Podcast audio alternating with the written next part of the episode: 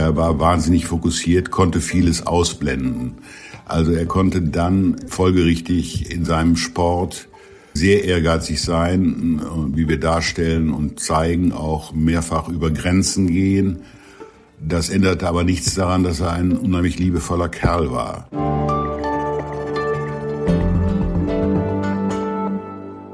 Liebe Hörerinnen und Hörer, herzlich willkommen zu einer neuen Folge von Hinter der Geschichte, dem Podcast für die Freunde der Zeit. Auch heute wollen wir Sie wieder mitnehmen hinter die Kulissen der Arbeit bei Deutschlands größter Wochenzeitung. Mein Name ist Christoph Siemes, ich bin der Textchef der Zeit und in dieser Woche mal wieder Ihr Moderator.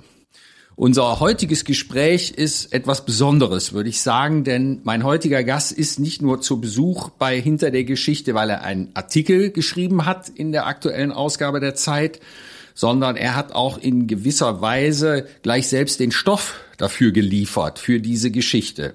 Das Stück ist erschienen in unserem Ressort Unterhaltung und handelt von einem Dokumentarfilm, der gerade bei Netflix erschienen ist, dem Streamingportal. Er heißt ganz schlicht Schuhmacher und erzählt auf bewegende und spektakuläre Weise das Leben des besten Rennfahrers, den Deutschland je hatte, nämlich des siebenmaligen Formel 1 Weltmeisters Michael Schumacher. Und mein langjähriger Kollege, den ich nun zum Gespräch begrüßen darf, hat eben nicht nur über diesen Film geschrieben, sondern er ist einer der Regisseure des Films. Sein Name ist Hans-Bruno Kammertöns. Er arbeitet seit mehr als 30 Jahren in verschiedenen Positionen bei der Zeit.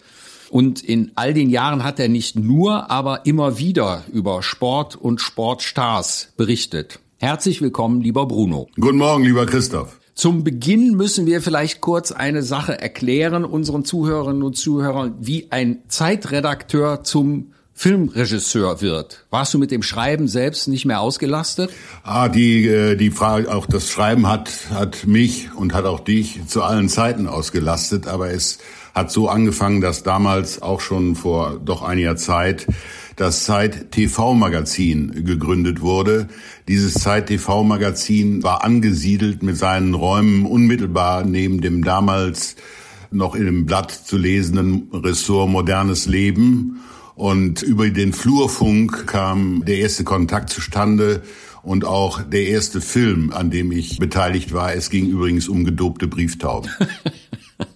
An den Film kann ich mich gar nicht mehr erinnern, aber ich weiß, dass du danach andere Filme gemacht hast, auch schon größeren Zuschnitts, Porträts. Ich glaube, Udo Jürgens und äh, Boris Becker waren deine größten Opfer, ja? Ja, Opfer, das äh, ist, äh, eine, ist deiner freundschaftlichen Haltung zu mir geschuldet. Ich möchte nochmal schon sagen, zwischen den gedobten Brieftauben und den äh, Dokus, die dann später kamen, lagen schon zehn oder mehr Jahre. Aber jedenfalls war der Becker-Film, glaube ich, nicht unerheblich dafür, dass du dann einen äh, Schumacher-Film machen konntest. In deinem Text in der aktuellen Zeitausgabe erzählst du von dem allerersten Treffen, das du mit Michael Schumacher hattest, ist es rückblickend betrachtet in gewisser Weise schon auch der Grundstein für den Film gewesen, viele Jahre später? Ja, sagen wir mal so, das, vielleicht ist das so gewesen. Es, das war ein Interviewtermin 1995 in Jerez. Ich weiß noch, dass sich alle Beteiligten, auch Michael Schumacher, auf Sommerwetter eingestellt hatten und es regnete da und es war kalt wie äh, am Nordpol. Und vielleicht ist das der erste Moment, wo man sagt, das vergesse ich so schnell nicht, dieses Mistwetter. Und es war so, dass Schumacher hm, schon das Interview an sich gerissen hat äh, in einigen Bereichen. Das kann man auch in der Zeit lesen, äh, in, in meiner Geschichte. Er war unsicher und hat, äh, wie er es eigentlich gegenüber Journalisten immer gewesen ist, und hat dann also die Vorwärtsverteidigung gesucht. Und das führte dazu, dass er sehr verschmitzt äh, meine wohl zurechtgelegten Fragen konterte und um aber nochmal auf deine Frage richtig einzugehen, ich fand ihn schon sehr geheimnisvoll. Äh, man konnte sich überhaupt keinen Reim darauf machen. Was ist das für ein Mensch, der da sitzt? Offenbar von der ganzen Welt damals schon als einer der besten Fahrer anerkannt wurde. Und ich bin nicht richtig schlau aus ihm geworden. Und vielleicht hat das eine stabile Neugierde bei mir etabliert, äh, ihn bei, doch immer wieder zu sehen und äh, mit ihm zu sprechen und doch mir einen Reim zu machen. Ähm, Schumacher war damals, äh, du hast es gesagt, war schon Weltmeister und war eigentlich schon ein Weltstar. Und die sind äh, meist, gerade für uns auch bei der Zeit, wenn es um Sport geht, gar nicht so leicht zu kriegen. Also, dass man überhaupt an einen Termin rankommt. Äh, war das damals auch schon schwierig? Damals 1995 war das doch recht schwierig. Es wurde alles irgendwie besser als 1999 äh, Sabine Kehm äh, in die Schumacher-Mannschaft eintrat. Eine ganz bemerkenswerte Kollegin, äh, die selbst von der Süddeutschen Zeitung kam. Schumacher hat irgendwann mal auch mit ihr ein Interview geführt und war so begeistert, dass er sie zu sich geholt hat. Und sagen wir mal, wollen wir es mal so sagen, Vertreter von Qualitätsmedien, FAZ, Süddeutsche Zeitung, Zeit, die haben davon profitiert, dass im engeren Umfeld von äh, Schumacher jemand saß, der auch einen Sense, einen starken Sense für Zeitungen hatte, die eben nicht zum Boulevard gehören, die nicht äh, Automotorsport oder wie auch immer heißen, eben in der Person von Sabine Kehm. Und wie ist es dann mit euch, also mit Schumacher und dir dann weitergegangen nach dem 95er Termin? Hast du ihn dann noch öfter für die Zeit getroffen? Ich meine, bei uns kann man ja äh, vielleicht leider nicht jede Woche über Formel 1 berichten. Wir, wir haben uns regelmäßig getroffen, vielleicht irgendwie doch in jedem Jahr einmal. Manchmal waren es kurze Gespräche, manchmal waren es längere Gespräche. Meist wurden solche Verabredungen getroffen, wenn Schumacher dann auch äh, in der Ferrari-Zeit mit seinen, mit seinen Rennwagen irgendwo testete. Testen heißt äh, zwischendurch immer wieder etwas Pause und dann äh, äh, wurden Journalisten vorgelassen. Ich erinnere mich an eine Verabredung in äh, Barcelona. Da sind wir auch zusammengetroffen und das führte dann zu einem äh, einem längeren Zusammensein, auch mit einem Abendessen. Und da habe ich relativ viel von Schumacher erfahren. Äh, ich war hinterher überrascht, dass er so offen war und das bot Gelegenheit, wieder anzuknüpfen später, vielleicht in einem halben Jahr später, als wir uns wieder gesehen haben, mal zu sagen, was Sie damals bemerkt haben, fand ich interessant und ist es nicht so oder ist es nicht so? Hm. Also es ergab sich eine gewisse Nähe. Ich will aber nie behaupten, dass Schumacher das Private, das, was ihm wichtig war, irgendwie nach außen getragen hat. Die Zugbrücke ging hoch, wenn er nach Hause kam und dann äh, war sein Familienleben tabu. Du selbst bist von Hause aus ja Ruderer. Was fasziniert dich eigentlich an der Formel 1? Es sind eigentlich die Geschichten, äh, die sich damit verbinden, die Geschichten von äh, die, die, die, die ein Stück weit die Technik. Äh, jeder Sport bringt, wie ich finde, besondere Personen hervor. Das ist im Motorsport genauso, in der Formel 1. Das sind Leute, die ihren Zielen sehr viel unterordnen, sehr viele Opfer bringen, auch sehr viel Risiko eingehen. Aber mich interessiert an der Formel 1 auch der Widerspruch. Es ist äh, ja nicht von der Hand zu weisen, dass es ökologisch Sportarten gibt. Du erwähntest das Rudern, das einen weniger großen Fußabdruck hinterlässt. Und aber auch damit sich auseinanderzusetzen, fand ich spannend. Es ist schon so, dass ähm, ich glaube, dass man Menschen nicht verbieten sollte, sich auch die Formel 1 anzugucken, die Formel 1 zu betreiben, sie, sie sich anzugucken. Allerdings, wenn ich die Szene von heute betrachte, habe ich auch meine Zweifel, ob das noch so zeitgemäß ist. Insofern, der Satz klingt auch in unserem Film an, äh, die Schumacher-Zeit bei Ferrari damals so, das waren die goldenen Zeiten. Hm. Und du sagtest, irgendwie sind die Leute, die in der Formel 1 fahren, die das riskieren, sind alle irgendwie besonders, aber äh, man kann das dem Film entnehmen und auch deinem Text und, und auch der Legendenbildung um Schumacher herum, dass er schon nochmal innerhalb der Besonderen etwas Besonderes war. Was war sozusagen an ihm noch anders? Ich meine, er war bis jetzt Hamilton gekommen, ist ja der absolut herausragende Fahrer und man hat geglaubt, dass seine sieben Weltmeistertitel eigentlich ein Rekord für die Ewigkeit sind. Was hat ihn ausgezeichnet als Fahrer? Ich glaube, und da möchte ich einfach so den einen oder anderen Experten zitieren, der es wunderbar formuliert hat in unserem Film, zum Beispiel der ehemalige Technikdirektor von Ferrari, Ross Brown, der gesagt hat, er war, hatte eine Grundschnelligkeit, die einfach sich von den Fähigkeiten der anderen Fahrer unterschied.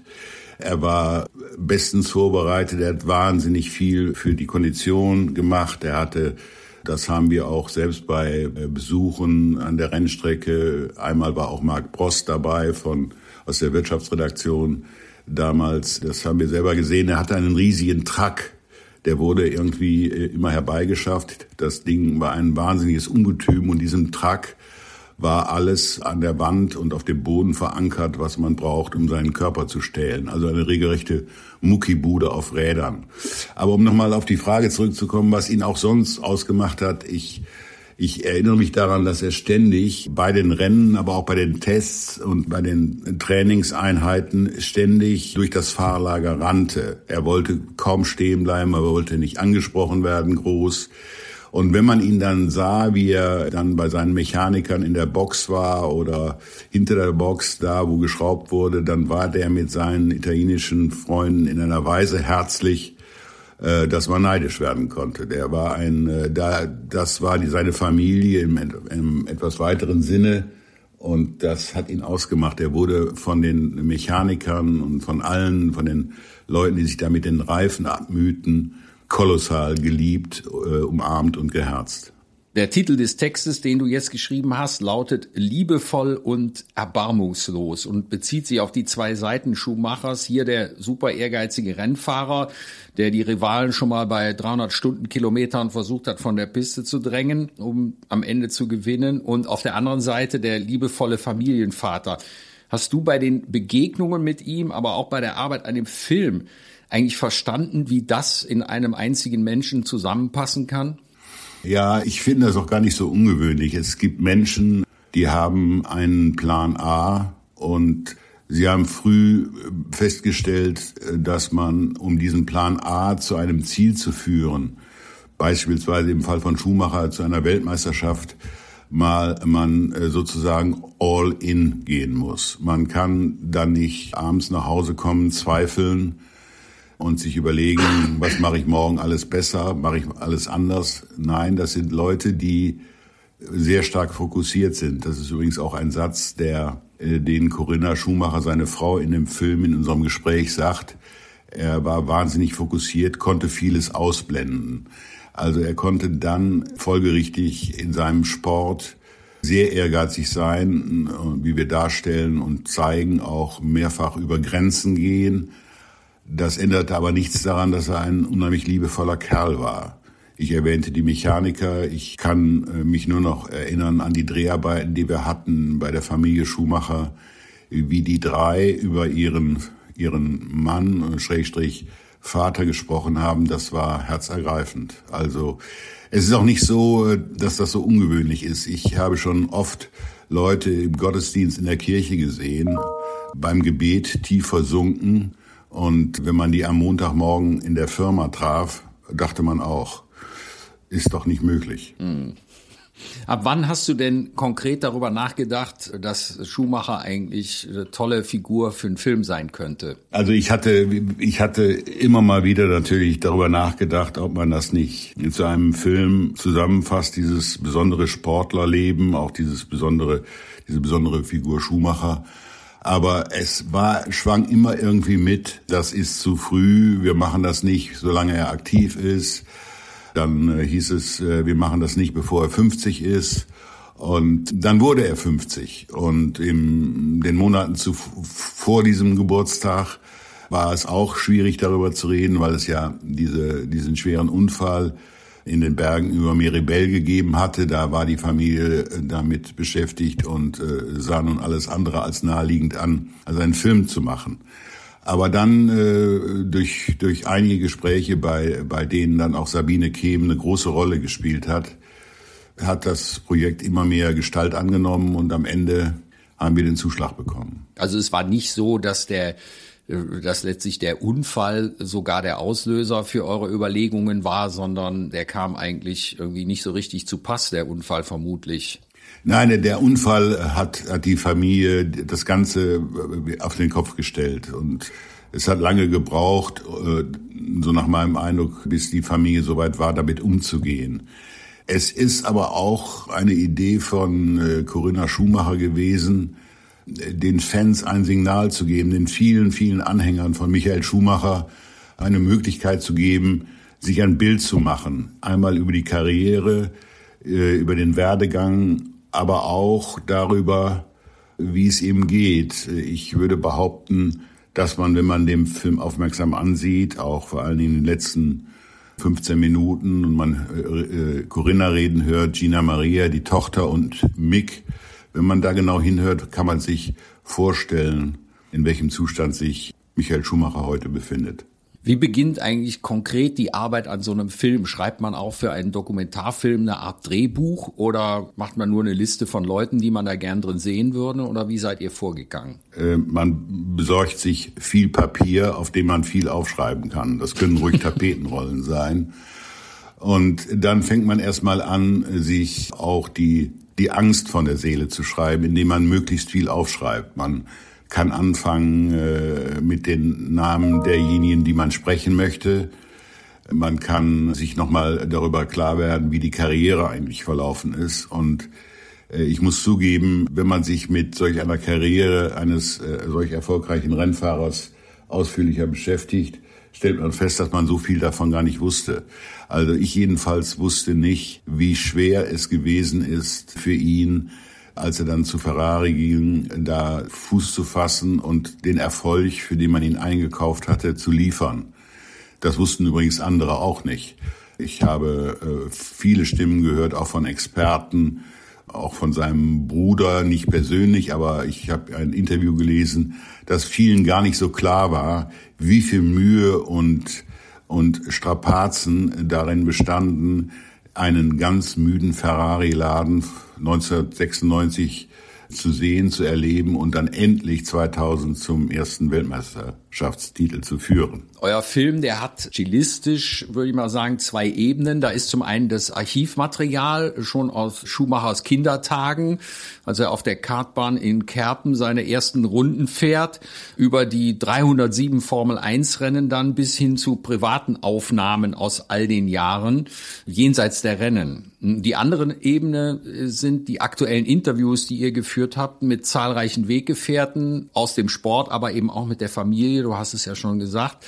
Fangen wir mal mit dem Archivmaterial an. Wie kommt man da überhaupt ran? Also es gibt, das äh, erwähnte Artikel auch, ein gutes, gut sortiertes Formel 1 Archiv in London. Da kann man eintauchen und das Problem ist nur, wenn man nicht weiß, was man sucht, kann man da verloren gehen. Also insofern war die Vorbereitung, das Entwickeln von Ideen, wo setzen wir Schwerpunkte, welche Rennen sind uns in Erinnerung, das ist Voraussetzung, um sich da in die Archive zu begeben. Das zweite war das Footage eines Tabakkonzerns, der äh, wie wahnsinnig gedreht hat. Also äh, in der großen Zeit der Formel 1 gab es da offenbar Kameramänner ohne Ende mit Kameras ohne Ende, die da also in der Gegend herum gedreht haben. Das sind teilweise Bilder gewesen, die waren Schrott. Aber nach, äh, wenn man lange genug gewühlt hat, äh, meinetwegen bei einem, für ein Rennen äh, in Monza und auch mit der Siegerehrung dann sich befasst hat, dann kamen plötzlich so kleine Nuggets raus. Aber das war eine ziemliche Trüffelschweinarbeit, muss ich schon sagen. Ja. Und das private Archivmaterial ist vielleicht nicht ganz so umfangreich gewesen, weil ja nicht die ganze Zeit einer mit der Kamera mitgelaufen ist. Aber ist es nicht letztlich der größere Goldschatz, weil du von den Nuggets gesprochen hast? Wie seid ihr an die privaten Bilder rangekommen? Das ist ja auch ein Vertrauensbeweis, oder? Ja, also das ist natürlich äh, der, der USB des Films, dass die Familie uns Bilder zur Verfügung gestellt hat, die wirklich aus dem privaten Fotoalbum kommen oder aus dem, aus dem Schrank im, im, äh, im Wohnzimmer. Das ist sehr, sehr aufschlussreich gewesen und jedes Mal, wenn wir wieder was bekamen an Material, äh, dachte ich auch, das hat die Welt noch nicht gesehen.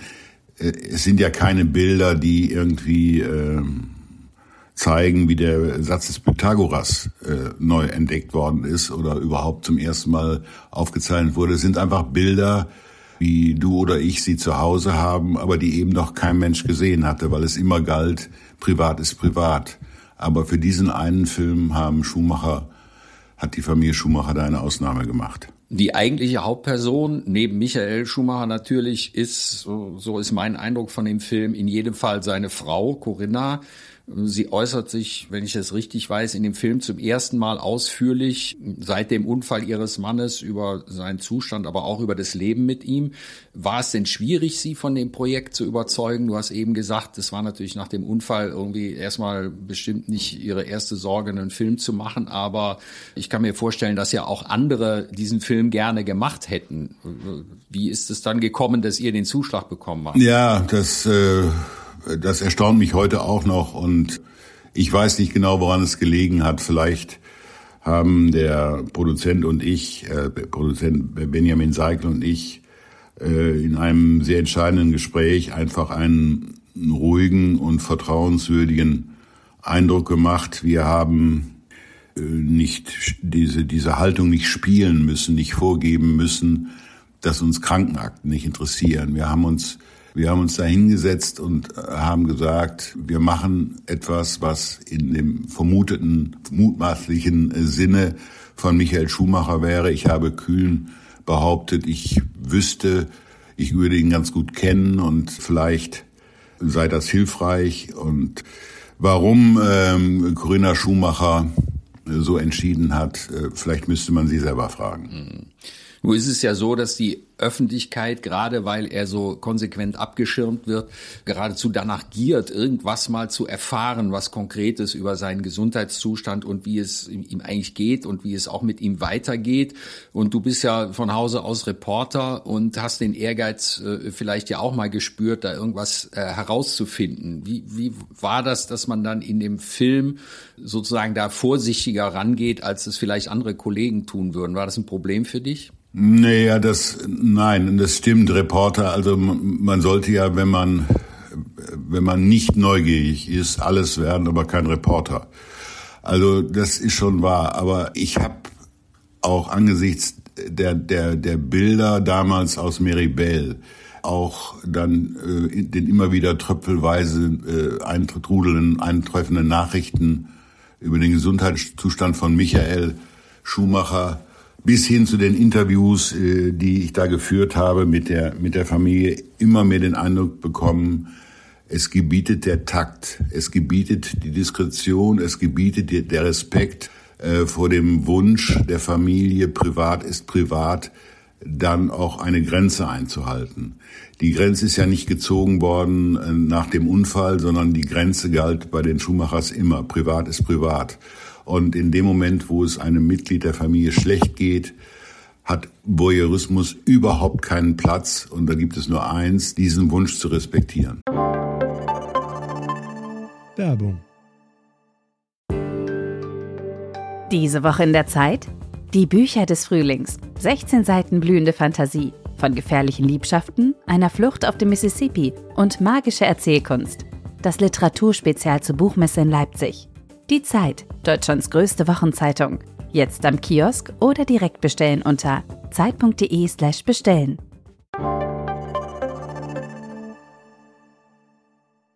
Du hast anfangs erzählt, dass dein erstes Interview mit Schumacher selbst ähm, äh, sozusagen von ihm diktiert wurde irgendwie.